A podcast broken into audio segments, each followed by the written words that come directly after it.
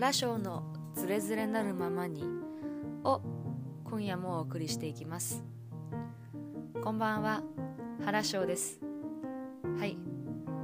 ちょっと更新が1週間ぐらい1週間以上空いてしまって申し訳ございません。すごい楽しみにしていた方もいらっしゃると思うんですけども。はい。あの特に何かこれといった理由はないんですけどもちょっとまああ明日撮ろうかなとか思ってたらあっという間に明日がまた次の日になってまた明日また明日また明日って思ってたら1週間以上空いてしまいました。はい。でですね今日はですねあのサンスクリット語を習いに行ったんです。この2月の3連休。習いにもうあの泊まり込みで泊まり込みのキャンプがあって。で、まあ、サンスクリットとは何語とは何ぞやっていうあれがあるんですけども。えっ、ー、とねサンスクリット語っていうのはこれはちょっとウィキペディアの引用なんですけども、まあ、古代インドアーリア語に属する言語。北西からインドを訪れたとされるアーリア人によって原型が伝えられ後に文法家パーニニがその文法を修正させた古代語。アーリア人らが定住した北インドを中心に南アジアで古くから根深く用いられまたその影響を受けた東アジア東南アジアの一部でも使用されることがあった。っていうのがサンスクリット語。なんか神様の言語神様が使っていたと言われる言語。でもあります。はい。でですねそう。あのまあなんでサンスクリット語を学ぼうかって思ったかというとそのインド先生術ももともとはねそのもともとインド先生術ってまあこれ日本語ですけどインド先生術をサンスクリット語で言うとあのジョーティシャって言ったりするんです。でそれがジョーティッシュ、まあ、光の科学だったりとかあの光の学問。ジョーティジョーティが光だだったんですよね。でそういうのはなんとなく知っててでかつあの勉強してると結構いろいろねあの出てくるんですよそのサンスクリット語が。でもあったしそれが出てきたっていうのもあるし、まあ、そもそもがもともとの母体がねそのサンスクリット語だったっていうのもありますしあとはそのマントラとかもね基本的にそのサンスクリット語だったりとかもするので結構馴染みがあるというかもうサンスクリット語ってあのほらヒンドゥー語ヒンディー語の表記とヒンディー語の表記にもそのサンスクリット語で、えーと、表す表記デーバナーガリーっていうんですけどデーバナーガリーを使われてるのでそのねサンスクリット語が分かれば、まあ、インド料理屋のねものあのなんか文字ねもう文字だかなんだか全然分からんけどあれが読めるようになるんですよ。で面白そうだなって思って受けたんです。で他にもまあ理由としてはまあ私そのハヌマンチャリサっていうマントラを唱えてるんですけどよく。なんかそれがねもっとあのちゃんとした発音ができたらいいなって思って行ったんですけどまさかのその衝撃の事実があってハヌマンチャリサはマントラでもないしあとはあのー、サンスクリット語でもないよっていう風に言われて先生から。マントラっていうのはまあ五神言っていう風に日本語では言ったりとかもするんですけどそう、ま、あのハヌマンチャリサはあくまでそのハヌマンを称えたあの称賛したあの言葉というかでチャリサは確か40っていう意味なんですよね。なので、まあ、40個の詩というか説があってそれを、まあ、ハヌマンをそのたたえたあの40の言葉であってサンスクリット語でもないよってちなみになんかえっ、とアワディ語っていう、えっ、と、ヒンディー語の方言の一つというか方言の一つじゃないな。アワディ語っていうまあとりあえず、まあ、サンスクリット語ではないんですよ。っていうことを今回それそれが結構衝撃でかすぎてえー、嘘みたいな気持ちではなったんですけどはい。とりあえずあのサンスクリット語学びに行っていやもうめちゃくちゃ面白かったですね。沼ですねこれは。これは結構沼だしただあの言葉なのであの書いたりとかやらないと一つも覚えらんない。覚えられないし忘れちゃうなっていうのはありました。であの朝早くからもう6時半からまずそのプージャっていうあのお祈りというかがありまして先生がね、まあ、そのガネーシャあの学問の神様とかのガネーシャに、まあ、そのお祈りをしたりとかする時間あとはその後瞑想をみんなでしてでご飯を食べて8時半からスタートしてみたいな。結構ねあの秩父の方の山奥で秩父じゃないんですけどそっちの方面の山奥の方でやって朝は寒いし冬も寒いしあ夜も寒いし。でなので毎日睡眠時間が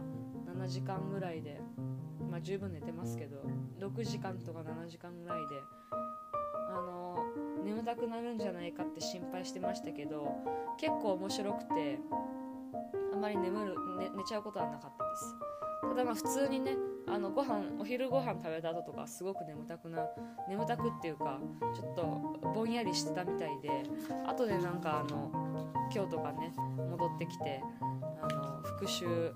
してたらあれこんななんか説明受けたっけみたいなのがあったりしてました。多分受けたけど聞いてたけど多分あの頭の中に入ってないところがあるとい。そう。そうなんです。サンスクリット語ね。結構やってみてすごい面白かったしなんかもう興味が尽きないですね。もうどんどんもっといろいろ学びたいし最近思ったのはあの興味が尽きない。やっぱまあ、インド先生術もまあ沼っちゃ沼ですけどサンスクリット語もそうだし他にもね今日ツイッターでツイッターじゃないわ。X か。X でも書いてたんですけどあのー、あれですよ。最近はあの歴史書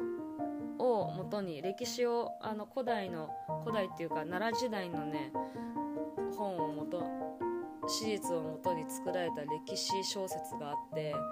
閻魔っていう閻の閻魔の閻はあの地獄の方の閻魔様の閻ではなくて炎の方の閻にあの魔物の魔で閻魔っていうね本があってそこにペルシャあのペルシャのね古代のペルシャの話が出てきたりとかするんですけどそういうペルシャペルシャの文化だったり謙虚って言われる、まあ、ゾロアスター教のことですね。の話が出てきたり、まあ、薬膳とかももともと日本のそういう薬膳とかももちろん興味はあるし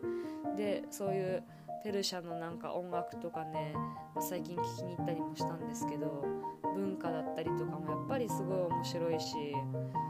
なんかもう興味が尽きないっすねほんとそういうの。何て言うんだろうなんかそういう古代からあったものサンスクリット語もそうですけどまあちょっとはちょっとまだ習い始めなのであれですけどそういう音楽とか文化とかはすごいねなんかあの歴史を感じるもの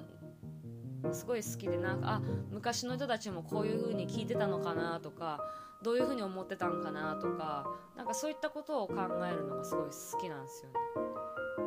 が多分ずっと変わんなかったのかなとか今の私たちとどう違うんかなとかなんかそういうことを思ったりするのが結構好きではい割とねそうですね。でそれで興味は尽きないでしょ？でしかもその読んでたその「エンマ」っていう本の中にあの出てくるんです。中国の側天武功っていう、まあ、その女帝の女帝になった人なんですけどその人のね話とかもちらっと出てくるんですけどそれも結構ねちょっと待って側転武功いいんですよね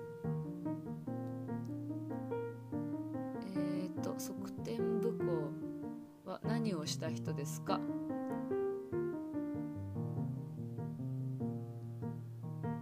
ちょっとちょっと今調べてます。女性君主唯一の、まあ、中国のねその昔の女女帝ただ一人の女帝で側部点こと不足点で、そうそうそう。まあ女帝なんですよ。ガチガチの女帝なんです。であの三大悪女としての有名であの生体号が一番くあのよく知られてると思うんですけど側転武功はそのうちの一人って感じですね。唐の時代の結構残虐なエピソードがあったりするんですけど、まあ、あの面白いのはちょっと私まだこの人のことは全あんまりあんまりっていうか全然知らないのであんま適当なこと言えないんですけどなんか多分最初から結構悪女だったっぽくないんですよね。なんか分からんけど。ちょっと知ってる人がいたら教えていただきたいです。しなんかそこも知りたいしペルシャのことも知りたいしでサンスクリットは面白いでしょ？でインド先生術はインド先生術はずっと勉強してるけどやっぱりあの止まらんでしょ？なんかもう忙しいなっていうね。もうキャンプ中とかも本当サンスクリットの勉強中もずっと授業中もずっと結構質問してであのいや先生からあのいやもうあのちょっと待ってくださいみたいな。それ次に説明しますから落ち着いてくださいって。落ち着いていられなかった。です。はい。たまにはなんかそういう、たまにはっていうか勉強すごいいいですね。やっぱり。すごい面白い。あ面白い。この世にこんな面白いものがあったんだなみたいな気持ちになりますね。ちょっとあの面白さをうまく伝えられてない気がするんですけどなんか多分これ以上喋ってても面白い面白いしか言わないと思うんで今日は終わろうと思います。皆さんは今どんなあの勉強とか何かハマってることってありますか？別に勉強じゃなくてもいいです。あの YouTuber だったりとかね。あとなんだろう。推し推し活というかものでもいいですしあの日常のねその家族のことでもいいです。何かそういう夢中になるものだったりとか興味があるものがあるって結構本当人を生き生きさせるなっていうふうに思いました。はい。でははい。ここまでのお相手は原翔がお送りしました。ではまた来週。来週はちゃんと放映したい。ではではまた。じゃあね